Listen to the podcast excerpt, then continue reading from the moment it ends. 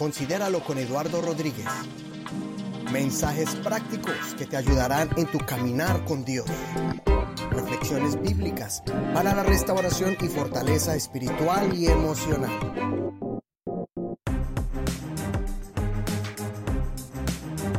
En el año de 1994, la organización llamada Focus on the Family o Enfoque a la Familia en los Estados Unidos comenzaron una campaña y la llamaron el mes de apreciación pastoral o a los ministros. Y escogieron el mes de octubre para esto. Ellos se inspiraron en el verso bíblico de 1 de Timoteo 5:17, que dice que los ancianos que gobiernan bien sean tenidos por dignos de doble honor, mayormente los que trabajan en predicar y en enseñar. Este proyecto nació de la necesidad de respaldar mejor a los que trabajan como líderes religiosos o espirituales, ya que las estadísticas estaban arrojando resultados muy preocupantes. Por ejemplo, estas estadísticas todavía se sostienen. Desde esa fecha hasta el día de hoy se han estado renovando y son un poco tristes. Por ejemplo, el 50% de los pastores, si pudieran renunciar, lo harían. El 70% tienen su estima bajo desde que están en el ministerio, su autoestima muy bajo. O sea, de, de, 100 pastores, 70% sufren con su bajo estima. El 72% de pastores reportaron trabajar de 55 a 75 horas por semana. Y anoto de que un trabajo secular regular son entre 40 y 50 horas por semana. Así que ellos casi el doble. El 80% de pastores, de 100 pastores, 80.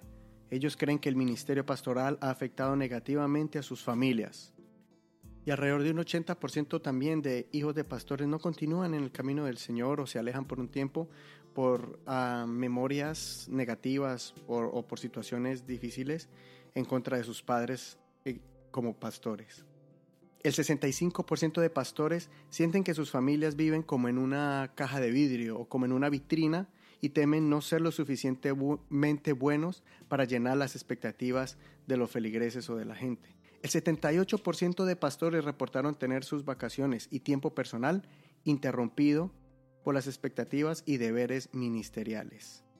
Es más, 65% de los pastores sienten que no han tomado suficiente tiempo de vacaciones con su familia en los últimos cinco años. El 66% de los miembros de la iglesia esperan que un ministro y toda su familia, esposa hijos, vivan en un estándar moral más alto que ellos mismos. El 53% de pastores informan que el seminario no los preparó para el ministerio. El 90% de los pastores informan que el ministerio era completamente diferente de lo que pensaban que sería antes de ingresar al ministerio. El 95% de pastores informan que no oran a diario o regularmente con sus cónyuges. O sea, sí oran, pero la mayoría no lo hacen con sus parejas. El 57% de los pastores creen que no reciben un salario digno porque no pueden pagar sus cuentas básicas.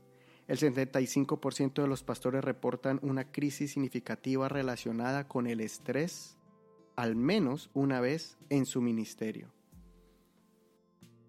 El 80% de los pastores y el 84% de sus cónyuges se han sentido descalificados y desanimados como el papel de pastores y al menos una o más veces en su ministerio. O sea que en este caso aún sus parejas son los que más sufren con ese sentir de no sentirse capacitados para el trabajo ministerial.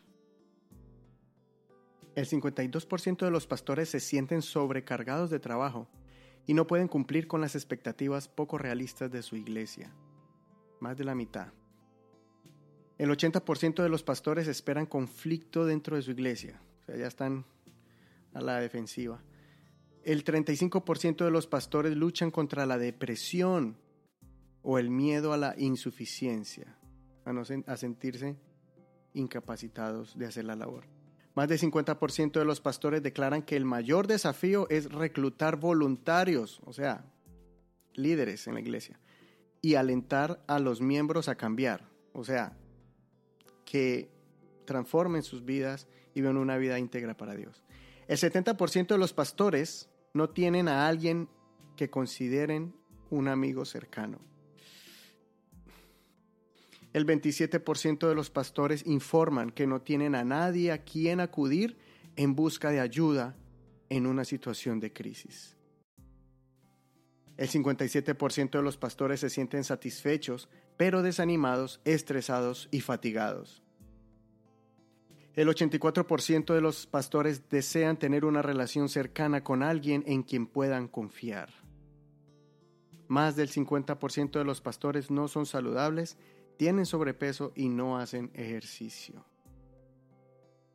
Mire, en una encuesta de, las profesiones más respetadas, la profesión de pastor o de ministro o de líder espiritual está casi al final de la lista, de las más bajas, de las menos respetadas solo encima, solo por encima de vendedor de autos. Y esto es muy contradictorio. Alguien que está encargado de la, de la estabilidad espiritual y emocional de una persona, de la, guiando a una persona hacia la vida eterna y la salvación, a restaurar sus familias, solo es valorado un poco más como si fuera un vendedor de carros. Y considero que el valor de un carro no se compara al de un alma. Muchas denominaciones están reportando una crisis de púlpito vacío. No tienen una escasez de ministros, pero sí una escasez de ministros que deseen desempeñar el papel de un pastor. Y yo fui testigo de eso. Y soy testigo de eso. He sido testigo de iglesias donde no hay pastor porque no hay personas que quieran ser pastores. Ministros con licencia y no quieren tomar esta responsabilidad porque saben lo difícil que es. El 71% de las iglesias no tienen un plan para que un pastor reciba un año sabático periódico o un tiempo sabático periódico. Y el 66% de las iglesias no tienen apoyo de consejería laica. Uno de cada diez pastores se retirará como pastor, se va a jubilar como pastor. Y ahora usted dice, estas estadísticas son muy trágicas para empezar este programa, supuestamente para honrar a los pastores. Bueno, hay unas mejoras. En todas estas estadísticas encontraron que el 73% de las iglesias, o sea, de 100 iglesias, 73 están tratando a sus pastores mejor. Esta estadística ha mejorado debido a cuando se empezó a promover precisamente este día o el mes de la apreciación del pastor o del clero o del ministro. También se debe a una mejor educación sobre el papel del pastor, o sea, un papel más claro, qué es lo que hace un pastor y qué no debe hacer un pastor, qué se le, qué se le pide y qué no se le debe exigir. Y también se debe a la conciencia de las denominaciones o de las organizaciones para apoyar mejor a sus pastores locales, de las iglesias locales y esta me gusta mucho, el 77% de los pastores, especialmente los pastores de que se les llama de la que son parte de la generación del milenio o los millennials.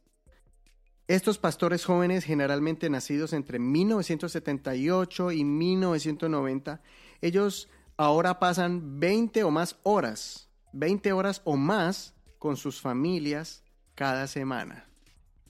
Y me imagino que aprendieron ellos con el ejemplo de otros o porque los ah, pastores adultos o veteranos le dijeron, hijo, no cometa el error que yo cometí.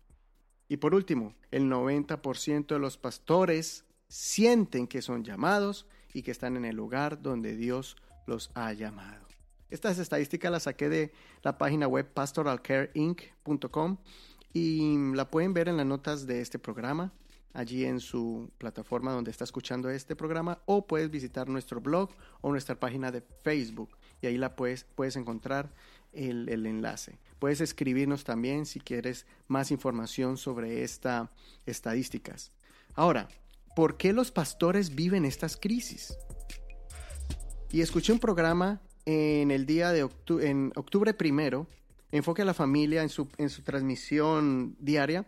En ese día hicieron un programa especial e invitaron a dos parejas veteranos en el ministerio que ahora se están dedicando a ayudar a los pastores como en unas fincas o en unos lugares de retiro donde van allá pastores y hacen un trabajo muy intenso con parejas.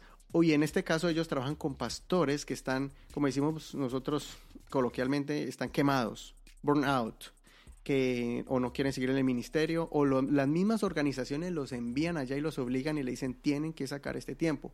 Y entonces restauran eh, su relación como pareja y también su relación con el ministerio. Y ellos... Em, ellos están trabajando, eh, a los que entrevistaron, entrevistaron a los que están trabajando aquí en Canadá en ah, creo que en Calgary y en Edmonton, pero em, también en Estados Unidos ellos hacen este trabajo y hago hago un anuncio para si tú, eres un pastor o ves que tu pastor está agotado o cansado, contacta Enfoque a la Familia y los líderes pueden hacer eh, que este proyecto se cumpla, de, de, enviar a sus pastores y que tengan un fin de semana o una semana para restaurar o por lo menos em, em, refrescarse en su mente, en su corazón, su alma, en cuanto al ministerio. Ahora, a ellos, dos, a ellos les preguntaron, ¿qué es lo que causa que los pastores lleguen a ese punto de, eh, de, cansancio, de, de sentirse así quemados? Y ellos dijeron, simple y sencillamente, es porque los pastores llegan a un punto donde no pueden cumplir las expectativas de la congregación. Esa constante demanda de llenar las expectativas es los que los quema. Y es esa frustración continua. ¿Y ahora por qué se debe a eso? Porque las, las expectativas son a veces irreales de lo que pensamos que un pastor tiene que hacer. Pensamos que cuando un pastor hace un favor es porque es mi derecho o es la obligación del pastor que tiene que hacerme a mí cierta clase de favor o atención. Mire, las funciones básicas de un pastor es que es el predicador, trae el mensaje para alimentar mi alma de la palabra de Dios. Es maestro, o sea que me instruye en mi caminar eh, eh, con Dios y funge como maestro funge como evangelista, o sea que lleva ese mensaje de salvación para que el alma se encuentre con el Señor, conozca al Señor, hace de administrador, es el, que organiza la estructura de líderes, de las cabezas, es el que organiza no solamente la parte espiritual, pero muchas veces la parte administrativa en cuanto a pagar la renta, los, los compromisos, las facturas, la, toda esa infraestructura que conlleva tener una iglesia, un templo, etcétera. Eh, y también funge como consejero. Es el que conoce el estado de cada persona y es donde restaura familia, restaura eh, pareja, restaura jóvenes y es el consejero. Pero de ahí en adelante pensamos de que el pastor entonces, ah, como el pastor, si, hay pastores que están dedicados tiempo completo, medio tiempo, o, la gente sabe que tiene un, espacio por allí en el día, pastor, ¿me puede llevar al aeropuerto? Pastor, ¿me puede recoger en el aeropuerto? Pastor, ¿será que usted me puede llevar al, mercado? Es que no tengo carro. Muchas veces el pastor se ofrece y lo hace porque ve la necesidad en esa eh, eh, hermana sola, o que es madre soltera, o la anciana, pero muchas veces empezamos a exigirle como si fuera nuestro taxista, ¿no? Entonces, eh, a veces pensamos también de que Él es el que tiene que estar ahí siempre cuando yo tengo un problema y a veces son situaciones mínimas. A veces hay pastores que han dicho, mire hermano, un día me llamaron a, a las, a las 11 de la noche porque un hermano estaba en, un, en una um, dealer de carros comprando un carro que si escojo Toyota o Honda. Y a veces, hermano, hay cosas que sí, a veces se nos pasa la mano de estar siempre llamando al pastor a veces por cosas muy simples eh, y empezamos a como a codepender de una manera que ya no podemos ni siquiera tomar la decisión de arrodillarnos y pedirle al Señor eh, o simplemente tomar la decisión porque es algo casero. Eh, o está en lo contrario, nunca comunican nada. Entonces llega, hay personas que se llenan de resentimiento porque piensan que el pastor tiene una bola de cristal mágica o un espejito y que dice, espejito, espejito, ¿cómo está el hermano Juanito? Oh, el hermano Juanito está así asado, piensa que un ángel del cielo tiene que revelarle. Hay casos sobrenaturales donde Dios le habla a uno en oración, en un sueño sobre una persona, pero en general no sabemos quién está enfermo, quién tiene una gripa, por qué no está, eh, por qué no vino y muchas veces lo único que tenemos que hacer es reportarnos con nuestro líder, con el líder de grupo de hogar o con el diácono o con el copastor o con el pastor y decirle, estoy enfermo, para que el pastor sepa y ora por usted o lo pueda visitar. Entonces son cosas que necesitamos nosotros empezar a entender, que no podemos ponerle expectativas más al pastor, no solamente esas expectativas que son, son los que lo agobian, sino también contra la esposa, contra los hijos. Él tiene que por ejemplo, todos los hijos de los hermanos chiquitos corren a la iglesia o medio se mueven o lloran, pero los del pastor no, ellos no. Deberían de quedarse como unos tiernos angelitos ahí en silencio. O pensamos que la esposa del pastor no puede tener altibajos, que un día es que está un poquito triste, un día está feliz, y queremos que sea la mujer perfecta, la predicadora, que a la misma vez cocine, que a la misma vez traiga, eh, participe, que a la misma vez cuide a los niños, que a la misma vez esté en la puerta, que a la misma vez llame, y empezamos a ponerle cargas a las personas que ni uno mismo puede llevar. Y lo peor es comparar de un pastor a otro porque cada pastor tiene sus áreas fuertes y otras débiles. Yo conozco pastores que son grandes elocuentes y hay otros que no predican tan elocuente, pero son tremendos administradores. Yo conozco pastores que son consejeros y hablan, que son consejeros al, íntimamente, otros que son em, muy retraídos y de pronto no son muy de confianza con las personas o no son muy expresivos. No podemos nosotros comparar de un pastor a otro. Esas expectativas son las que ponen esa carga y empiezan a afectar en el ministerio. Yo estoy hablando de esto porque quiero que si hay alguien aquí que es parte de una congregación, que es miembro de una iglesia, que tenga en cuenta esto que estoy hablando, que estamos compartiendo ahora y que podamos poner, poner conciencia, que podamos, que podamos considerar qué puedo yo hacer para hacerle la vida más fácil al pastor. Por ejemplo, en esta, en esta, en esta transmisión que les estoy hablando de estos pastores, eh, el em, Jim Daly les estaba preguntando y les dijo, ¿qué podemos hacer para ayudar a los pastores o, o mejorarles o aliviarles su, su trabajo ministerial? ¿Y sabe qué dijeron? Ellos dijeron algo tan simple y tan sencillo como regalarle un gift card, una tarjeta de regalo. Cuando usted tiene actitudes de detalles, no necesita, si usted paga una casa, un carro nuevo, chévere, pero ese, esos detalles continuos, periódicos, que usted pueda un mes aquí, un mes allá, un día aquí, un día allá, sorprenderlo con algo tan simple como una tarjeta de regalo. Eso lo dijo un pastor. Y la esposa interrumpió y le dijo, perdóneme, yo quiero aportar algo más. Y dijo, una vez cuando ellos estaban en el ministerio, en una iglesia como pastores, ellos, ella recuerda mucho cuando una pareja de la iglesia o líderes de la iglesia le dijeron, pastores, présenos a su hijo, porque nosotros eh, los vamos a llevar al mini golf para que jueguen ellos con mis hijos, pero ustedes van a sacar esta noche para ustedes dos. un día, una noche de cita o de pareja. Dice ella que ella nunca se le va a olvidar ese detalle. Entonces, podemos hacer cosas pequeñas, entre comillas, pero para el pastor va a ser algo muy grande. ¿Sabe por qué? Porque el pastor siempre está ahí el domingo. Muchas veces usted puede faltar. Pastor, me voy de vacaciones, voy a pescar, voy a acampar. El pastor siempre está ahí los fines de semana usualmente. Eh, a menos que esté de vacaciones. O a veces no confunda que cuando el pastor se va un fin de semana a una junta de pastores o unos tres días, no piense que se va de vacaciones. Allá también se trabaja, allá están aprendiendo, allá se están capacitando. Y muchas veces los invitan a predicar en dos, tres iglesias. Entonces, considere al pastor en esa parte. Y usted me va a decir, pero hermano, yo conozco otra clase de pastores, Eduardo, usted no sabe.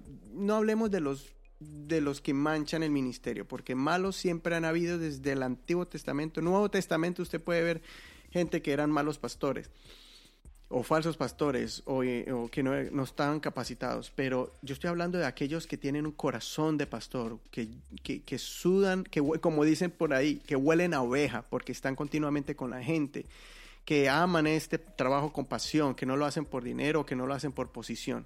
Yo estoy hablando con ese pastor. Si usted tiene ese pastor, ámelo, quiéralo, aprécialo, valórelo. Y haga estos, estos detalles tan simples. Pero ante todo, ante todo, el respeto hacia Él. Si Él se equivoca, ore por Él. Y al Señor, yo pienso que mi pastor se equivocó. Ore. Si el Señor, o el Señor lo va o lo va a redarguir a Él, le va a hacer entender su error, que créame que el Señor lo hace. porque trabajamos para los ministros, los pastores trabajan para el patrón de patrones que es el Señor, Él es el jefe. El pastor es simple manager de la propiedad de Dios, que es la iglesia.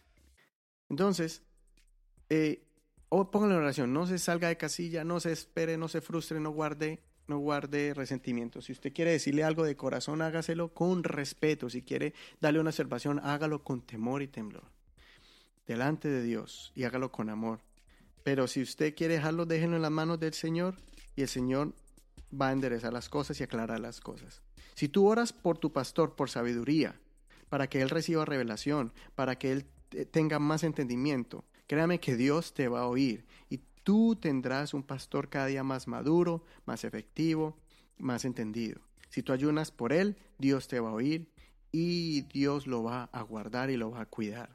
Ore por la familia del pastor y ore por sus hijos. Créame que no, no es fácil. Mire, si uno como oveja a veces llega a la iglesia y, y, medio ahí recibe y dice gracias Señor porque hoy recibí lo que necesitaba para mí o para o como esposo como, o como padre y hasta ahí usted recibe. Pero créame que el pastor se encarga de muchas más familias como usted y aparte la de él.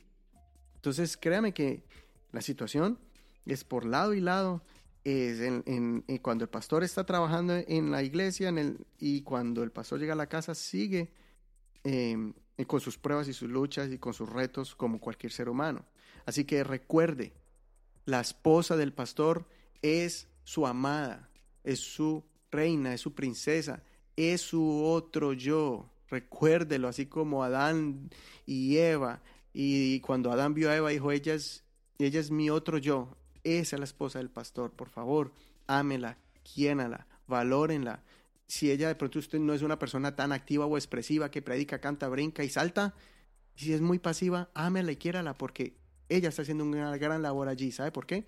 Porque en esa calma o en ese silencio está orando por su esposo, está apoyando a su esposo y también ha dejado y muchas cosas a ella personales por apoyar el ministerio de su esposo.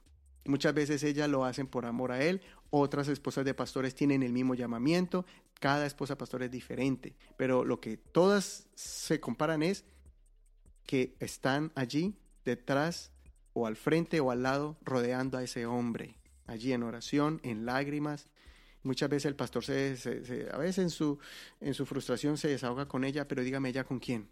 Solo con Dios y con su almohada, con, llenas de lágrimas. Porque con quién se desahoga, no puede serlo con nadie en la congregación. Entonces, ame a sus hijos, ame a sus muchachos. Y mientras de pronto sus hijos como eh, los, sus hijos están pasando por un acto de rebeldía, pues uno ora y hermano, ore por mis hijos y ya, ahí estamos orando y ayunando y el pastor aconsejelo.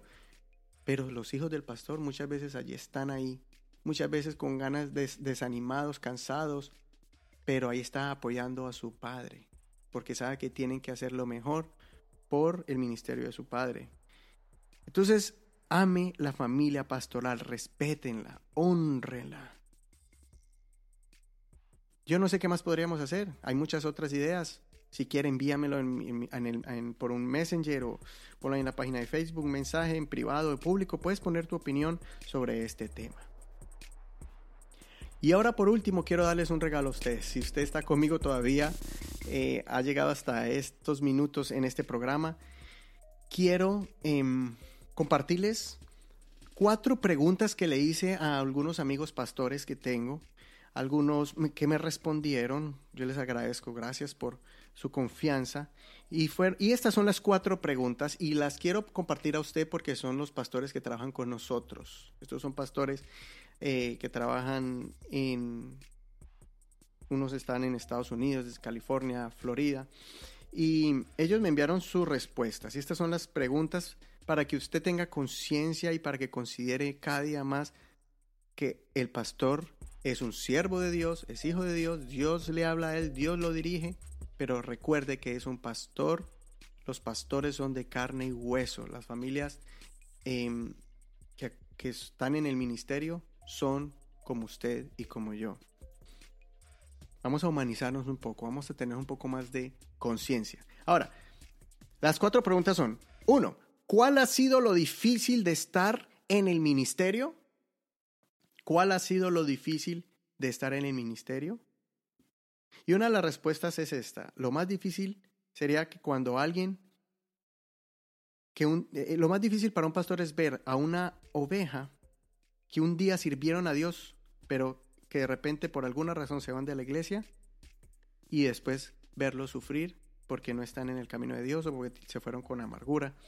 Ese, un pastor dice, eso es lo más difícil para mí en el ministerio. Otro pastor dijo, cuando la gente no escucha el consejo.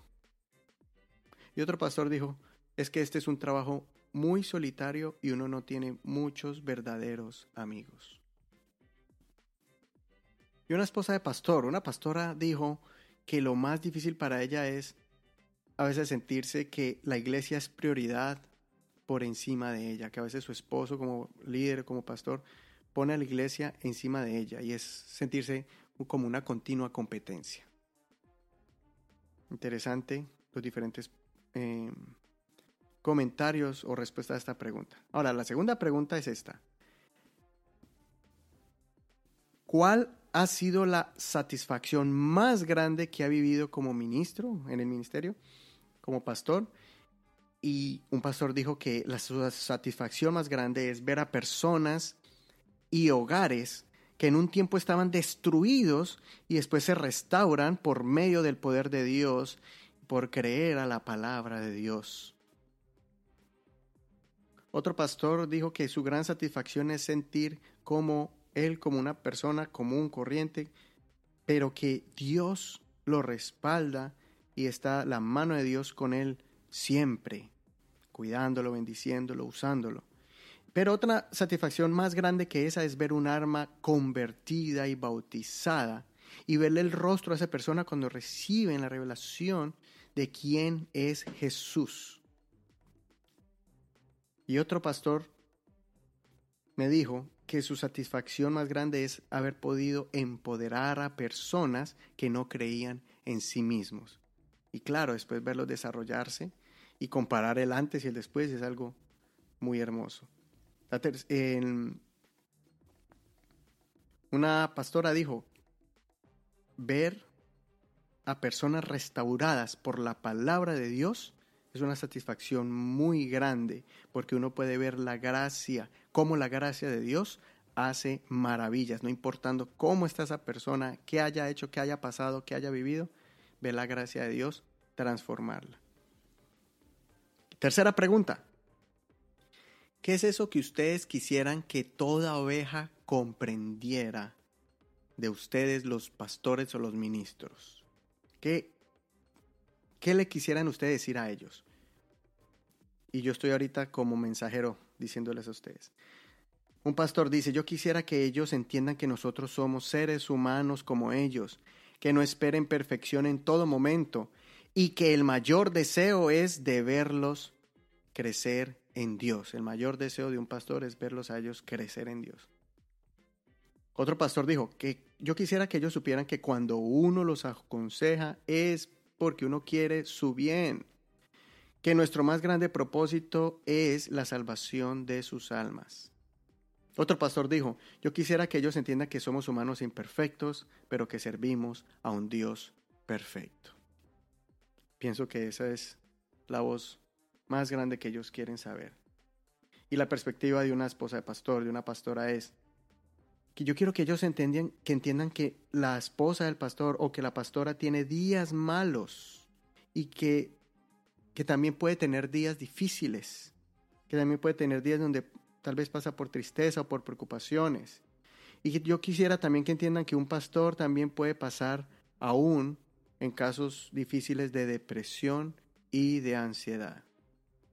O sea, son seres humanos. Cualquiera que sea la razón por la cual están sintiendo esas circunstancias, ellos lo, cualquier pastor puede pasar por allí. Y última pregunta es, ¿cómo un miembro de la iglesia, un feligrés, una oveja, les ayudaría a ustedes a ser mejores pastores? o, a, que el trabajo pastoral sea más llevadero, más liviano, más fácil, más ligero. Y ellos respondieron, decir en qué puedo ayudar. Y también en que tomen su responsabilidad o que tomen su o sus ministerios con amor, que los desarrollen con entrega y compasión y que también nos dejen saber que están orando por nosotros. Y si usted le va a decir eso a su pastor, pastor, estoy orando por usted, es porque realmente está orando por él. Y créame que eso es como un bálsamo, un refrigerio al pastor, saber que alguien está orando por él. Otro pastor dijo, no hay mayor palabra que una abeja le pueda decir a uno, pastor, ¿en qué le ayudo? Otro pastor dijo, nos ayudarían mucho dándonos sugerencias para mejorar, pero con amor y no con juicio o con reclamo. Y la perspectiva femenina. Ellos nos ayudarían mucho tomando la iniciativa. O sea, si, ven un, problema, que no diga quién lo hará, sino diga yo quisiera hacerlo o yo lo puedo hacer. Y que hagan lo que les está al, al alcance, a la mano, pero respetando la visión del pastor y no pasar por encima de la autoridad pastoral o tampoco manipularlo por el hecho de que usted esté haciendo algo en la iglesia. Entonces sentirse con más derechos sobre el pastor. No escuche a esas personas insensibles, desalmadas, que dicen, oh, yo no participo de ese día porque eso es como adoración al pastor. Mire, eso lo dijo una persona, me lo dijo a mí en la cara. Y esa persona se fue de la iglesia y se fue hablando mal de los pastores y nunca respetaba a los pastores. Iba de iglesia en iglesia porque nunca está de acuerdo con ellos. Así que esto no es una cuestión de adoración, es una, es una cuestión de reconocer una labor tan ardua que muchas veces no es valorada como realmente el esfuerzo que le meten los pastores y aún sus hijos que los acompañan en esta labor. Recuerde Hebreos 13:17 y con esto cerramos este episodio. Obedezcan a sus dirigentes y sométanse a ellos, porque ellos cuidan sin descanso de ustedes, sabiendo que tienen que rendir cuentas a Dios. Procuren hacerle el trabajo agradable y no penoso, pues lo contrario no sería de ningún provecho para ustedes. Esto está en la versión Dios habla hoy. Considera lo que te digo Dios te da entendimiento en todo. Y pastor, quiero regalarte esta canción. Tal vez ya es muy conocida, pero esas palabras todavía son muy veraces. Un abrazo y nos vemos en el próximo episodio.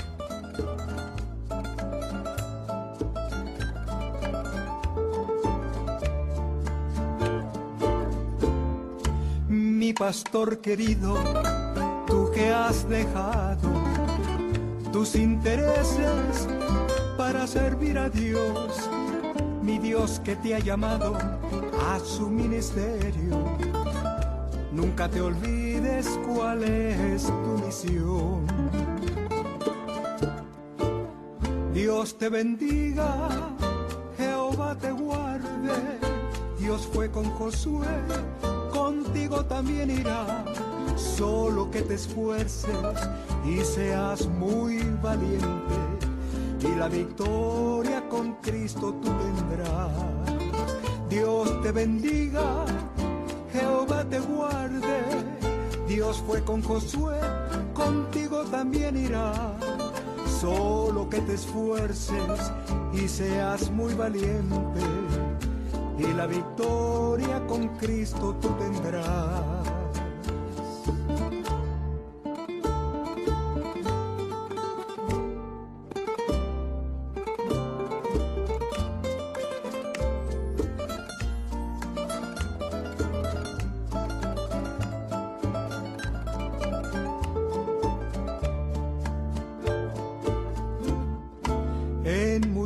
Países se está predicando, pues todavía hay oportunidad para que le sirvas a Dios que te ha llamado y tu talento puedas multiplicar.